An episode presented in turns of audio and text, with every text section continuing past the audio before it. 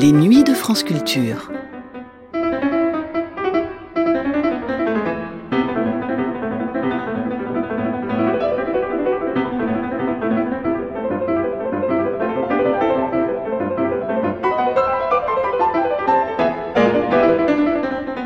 Le lundi 11 janvier 1954, Francis Poulenc s'installe pour son dernier de 18 entretiens avec Claude Rostand.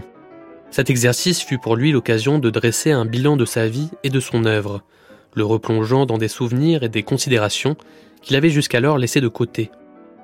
C'est donc une certaine émotion qui transparaît dans ce dernier entretien, le plus long des 18, où Poulenc porte un regard rétrospectif critique sur sa carrière.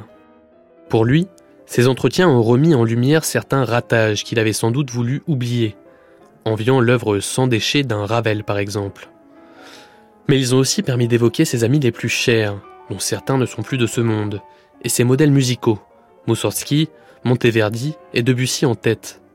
Un entretien riche et émouvant qui vient donc clore une série de 18 entretiens, c'est tout de suite, dans une émission diffusée pour la première fois le 16 février 1954 sur Paris Inter.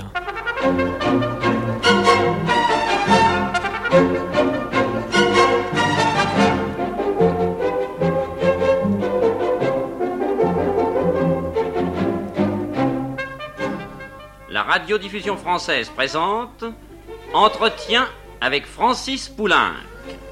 Propos recueillis par Claude Rostand.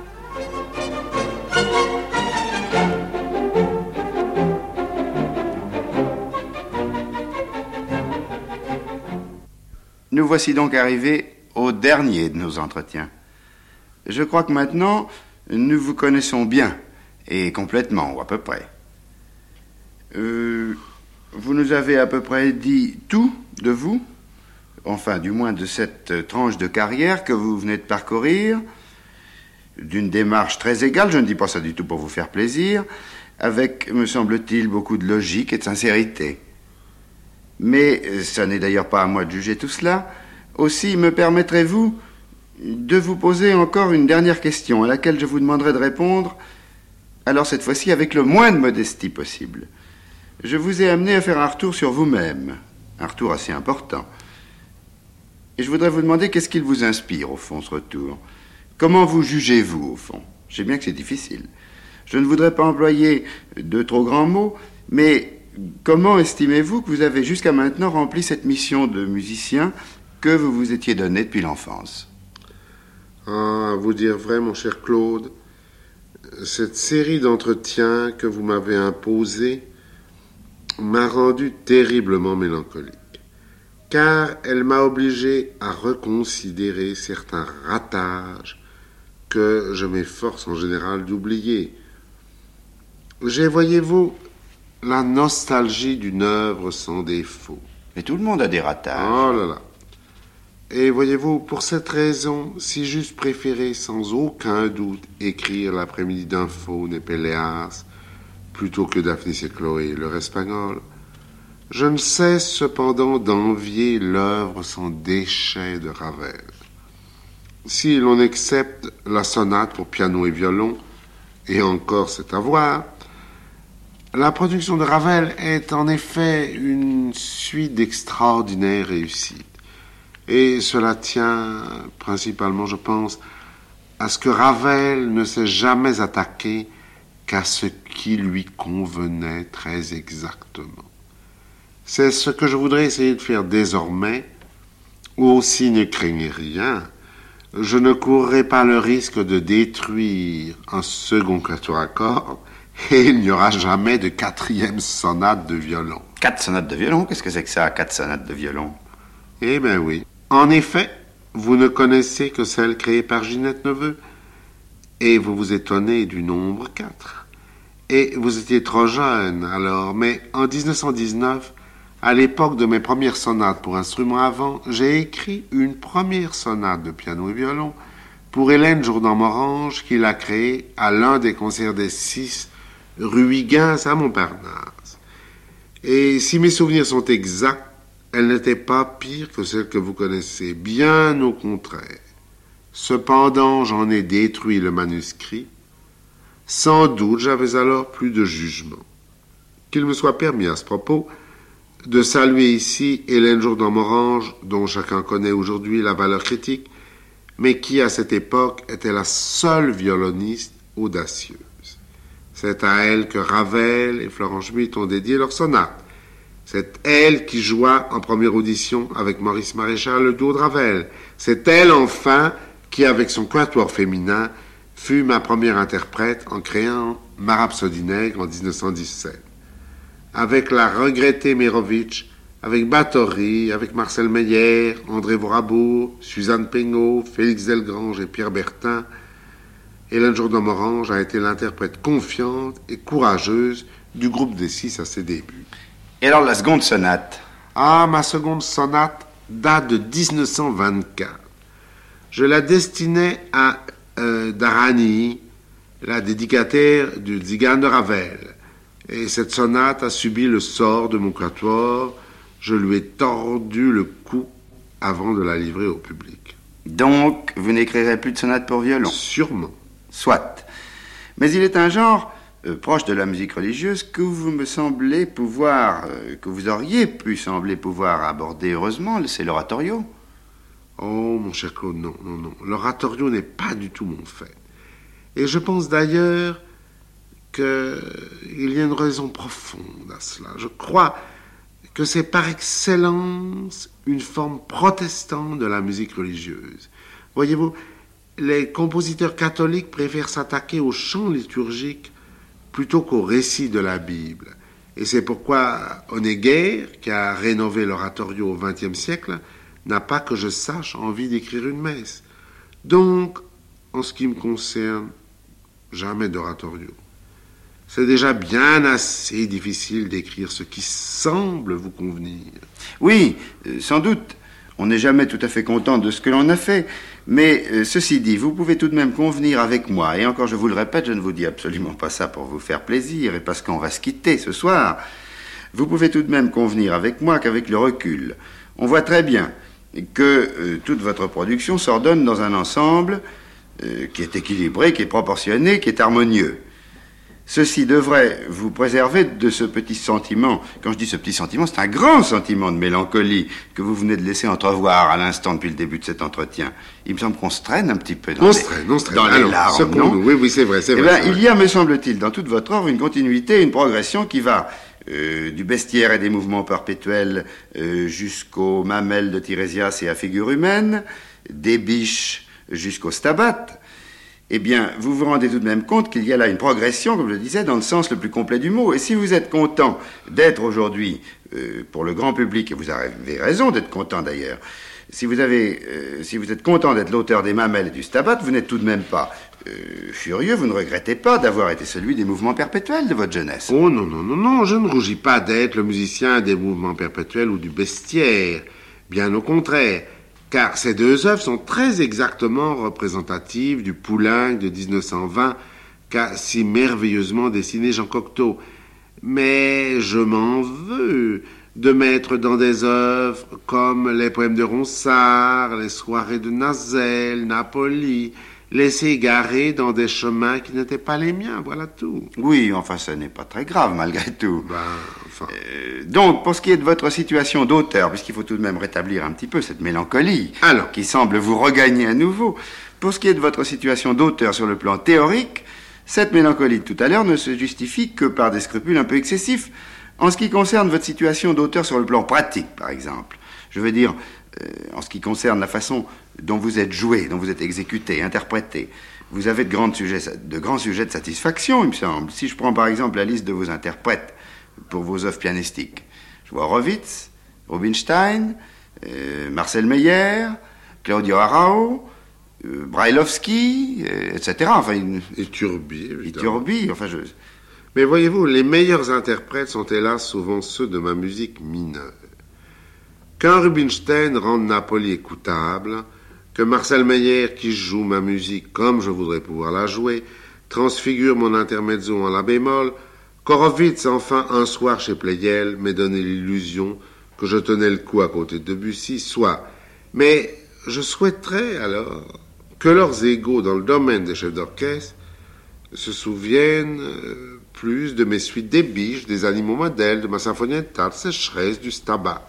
Je dois cependant à Désormières et à Charles Munch de grandes joies dont je leur serai à jamais reconnaissant. Et puis, trêve de mélancolie, je me rattrape avec ma musique chorale. Courroux en France, Félix de Nobel en Hollande, Robert Shaw en Amérique et tant d'autres m'ont donné maintes fois l'occasion de me réjouir avec ce qui est peut-être le meilleur de moi-même.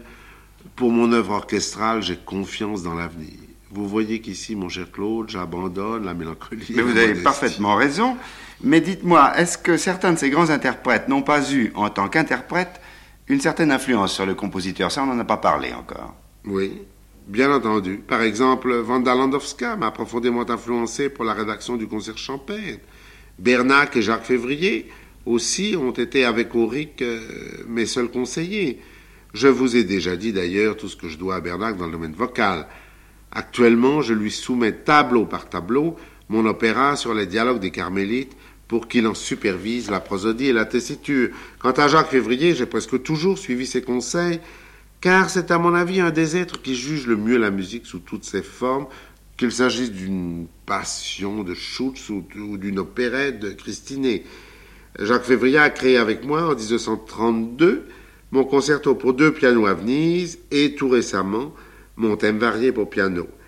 N'ayant jamais eu la faiblesse, comme d'autres de ses confrères, de composer, ces conseils, je l'avoue, sont toujours parfaitement impartiaux et maintes fois j'en ai tenu compte.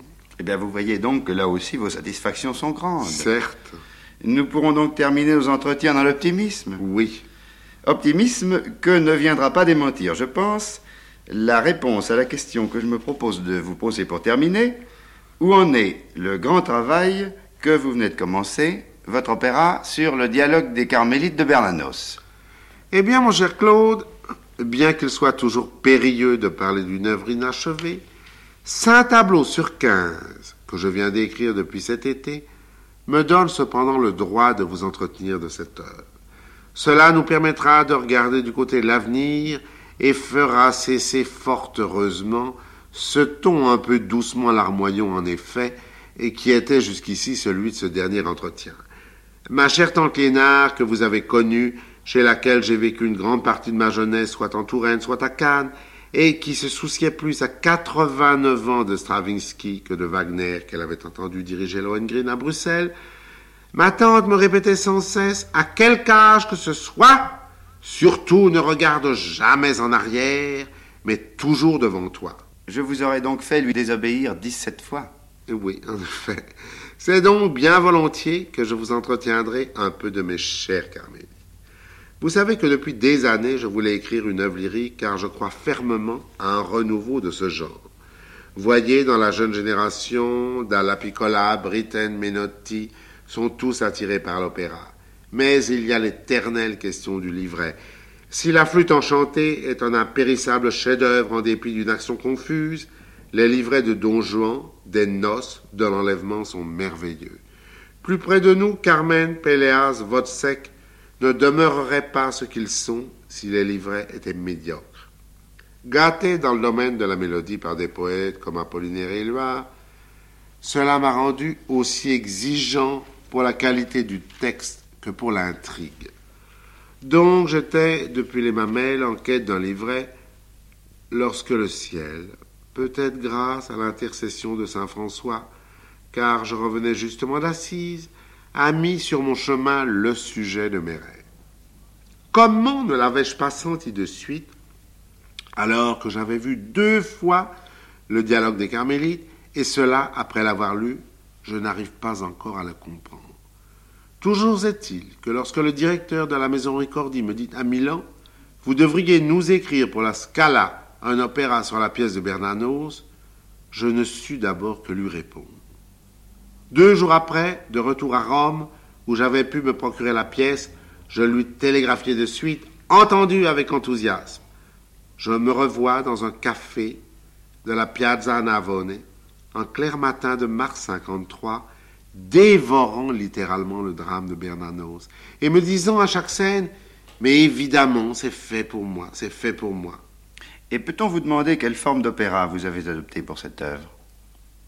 Je pense que la dédicace vous tiendra lieu d'explication. La voici. À la mémoire de ma mère qui m'a révélé la musique, de Debussy qui m'a donné le goût d'en écrire, de Monteverde et de Moussorski qui m'ont servi ici de maître. En effet, il est bien évident que si vous avez choisi Monteverdi et Moussorski comme modèle, il ne saurait être question d'un opéra à air détaché, comme euh, par exemple le Rex Progress de Stravinsky. Certes, car le sujet et le style de Bernanos ne s'y prêteraient nullement. De plus, il faut le prodigieux génie de Stravinsky pour rendre sien tant de retours à Bellini, Weber, Mozart et Rossini. Dans le dialogue, ce n'est que l'esprit de Monteverde et de Moussorski qui me guide et non leur musique, bien sûr. J'ai toujours pensé, par exemple, que l'air de soprano dans le ballo dell'ingrato, je ne sais pas prononcer l'italien, vous en apercevez, enregistré naguère par Nadia Boulanger dans son admirable album Monteverde, est le type même d'un air d'opéra d'une intensité incroyable où il faut à tout prix faire comprendre les paroles. En effet, je ne peux pas songer dans le dialogue des Carmélites à étouffer les mots si chargés de sens de Bernanos sous une avalanche orchestrale. C'est pourquoi je songe sans cesse à Monteverde qu'une grande réserve instrumentale n'empêche pas d'être lyrique au maximum. D'ailleurs, écoutez, les exemples sont les meilleurs. Écoutez ce fameux air extrait du Ballo dell'Ingrato, chanté par la comtesse Jean de Polignac et Doda Conrad, sous la direction de Nadia Boulanger.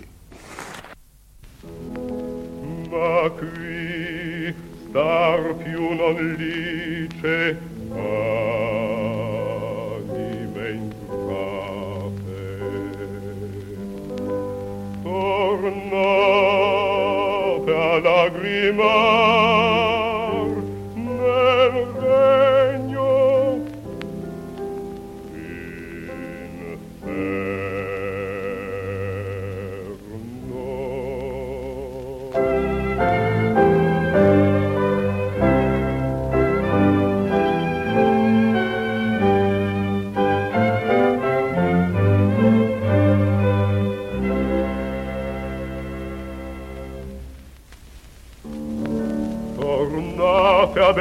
terren celeste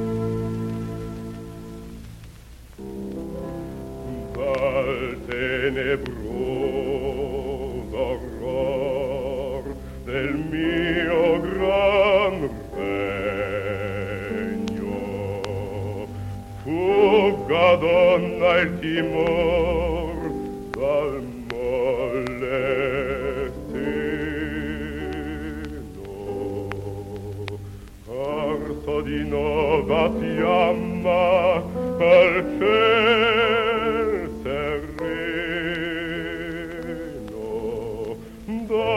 o donzella per rapir non vegno.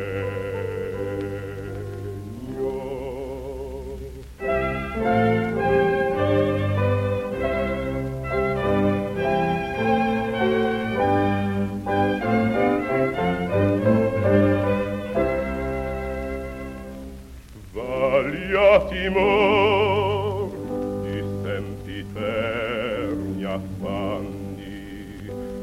e forza in voi non han sospiri e prieghi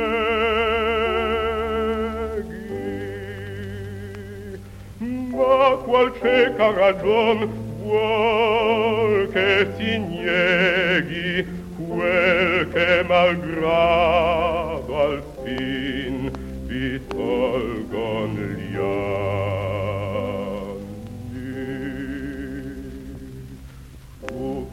donné ta réservation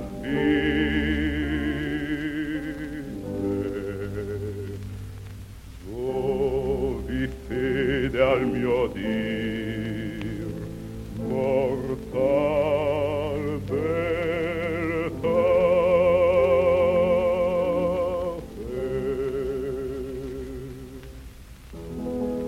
ma qui non lice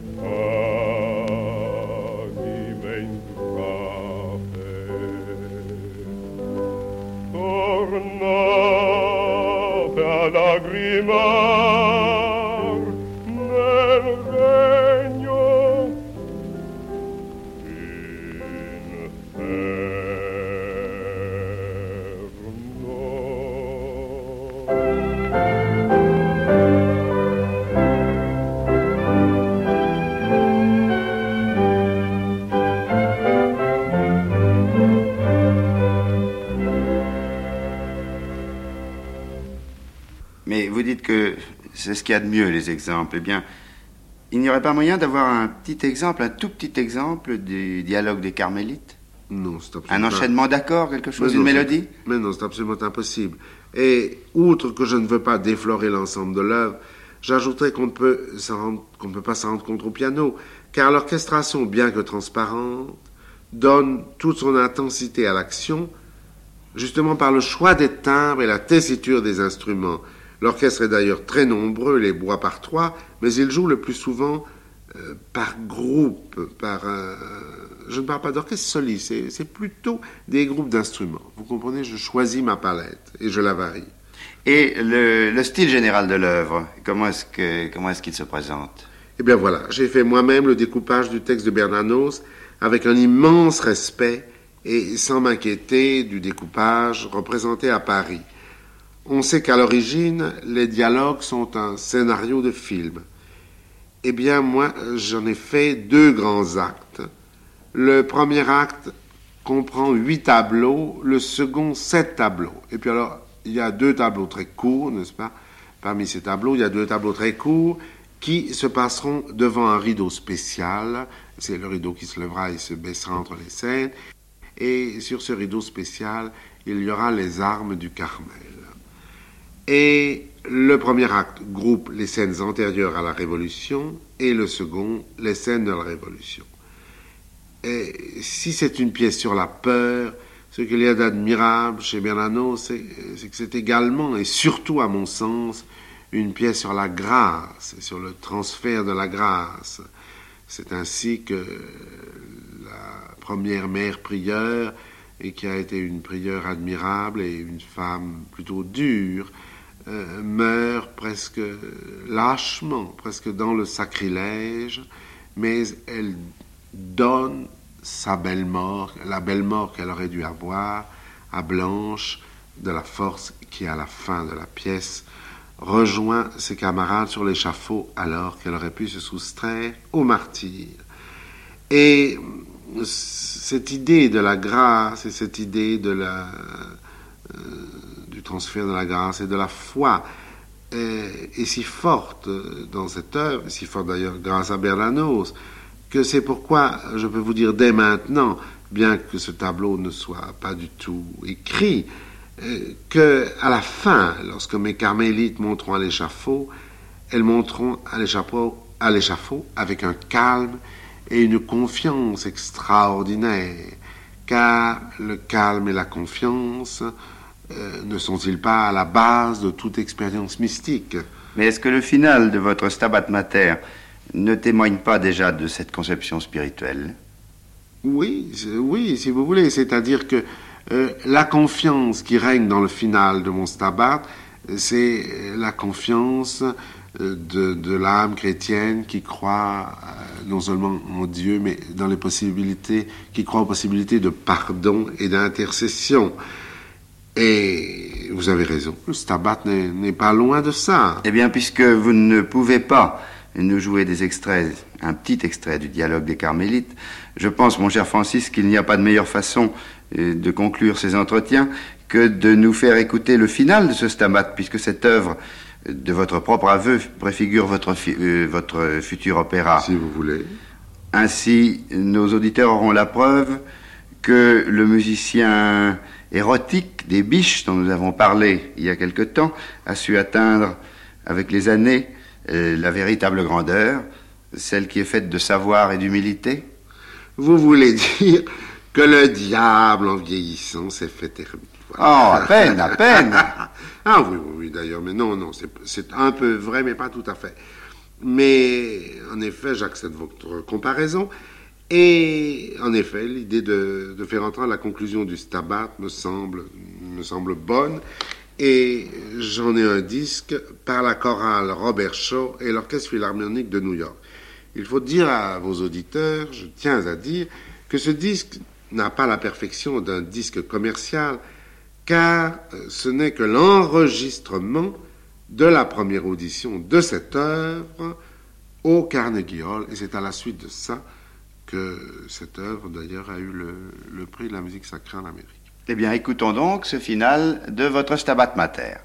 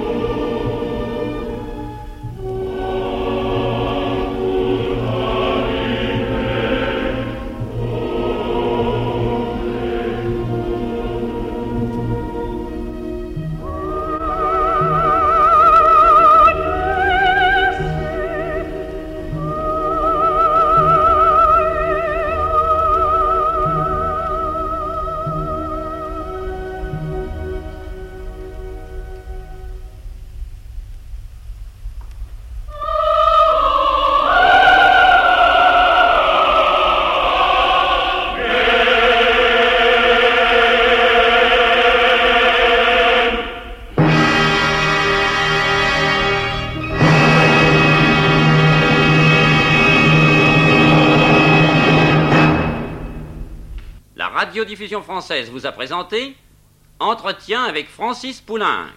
Propos recueillis par Claude Rostand.